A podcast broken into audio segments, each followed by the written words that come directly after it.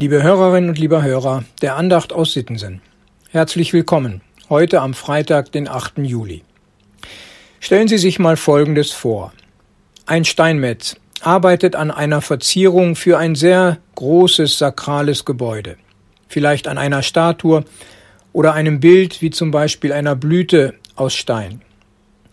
So war es vor rund 600 Jahren bei der Vollendung des Stephansdomes in Wien als der Meister im Schweiße seines Angesichts die Rose für die Spitze des Domes so schön wie möglich meißelte, da fragte ihn einer, der in seine Werkstatt kam, Warum gibst du dir solche Mühe? Es wird die Rose ja doch niemand genau sehen. Die Entfernung von unten nach da ganz oben ist doch viel zu groß. Der Meister antwortete darauf, aber der da oben wird sie sehen, und dabei wies er mit seiner Hand zum Himmel. Liebe Hörerinnen und lieber Hörer, diese kleine Geschichte macht nachdenklich. Sie kann uns helfen, zu reflektieren, wie es um unser Handeln bestellt ist. Also das, was wir tun. Wie tun wir das? Und warum tun wir es? Es geht um unsere Motivation und auch um unser Engagement. Tun wir es mit Sorgfalt und mit den Möglichkeiten, die wir haben, oder geschieht es beiläufig? So mal ganz eben auf die Schnelle, es kommt ja nicht drauf an, so ganz und gar nachlässig. Oder bleibt unser Handeln sogar ganz aus, weil wir gar nicht die Absicht haben, das zu tun? Und wenn wir es doch tun, sollen es die anderen sehen? Möchten wir damit Eindruck machen oder tun wir es einfach, weil wir es wollen, weil es dran ist? Weil wir es als Aufgabe erkannt haben, uns von Gott her deutlich und wichtig wurde und wir ihm damit dienen möchten.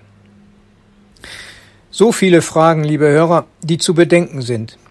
Aus meiner Sicht zielen Losung und Lehrtext für heute auf solch eine weitergehende Reflexion.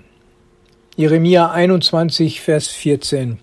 Ich will euch heimsuchen, spricht der Herr, nach der Frucht eures Tuns und Galater 6, Vers 9, Lasst uns Gutes tun und nicht müde werden, denn zu seiner Zeit werden wir auch ernten, wenn wir nicht nachlassen.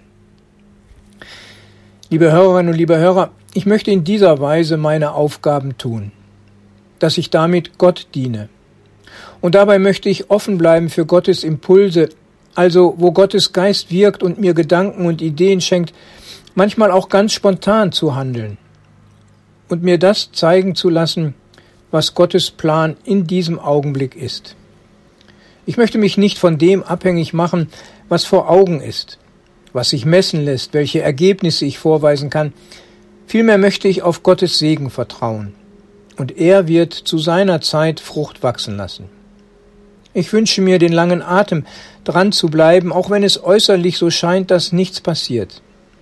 Das ist ja überhaupt die Herausforderung, zum Beispiel eines Seemanns die Unermüdlichkeit. Ein Ausleger sagt zu dieser Bibelstelle, das schier endlose Abschreiten eines wie tot daliegenden Ackers ohne etwas Mutmachendes wahrzunehmen, kann schon an der Ausdauer zehren. Ja, liebe Hörer, so fühlt sich mancher, der Gottes Liebe in Wort oder auch in Tat weitergibt. Da bleibt nur das Festhalten an Gottes Zusage, dass die Ernte zu ihrer Zeit bzw. zu Gottes Zeit erfolgt. Ich grüße Sie sehr herzlich, Ihr Pastor Ralf Schöll.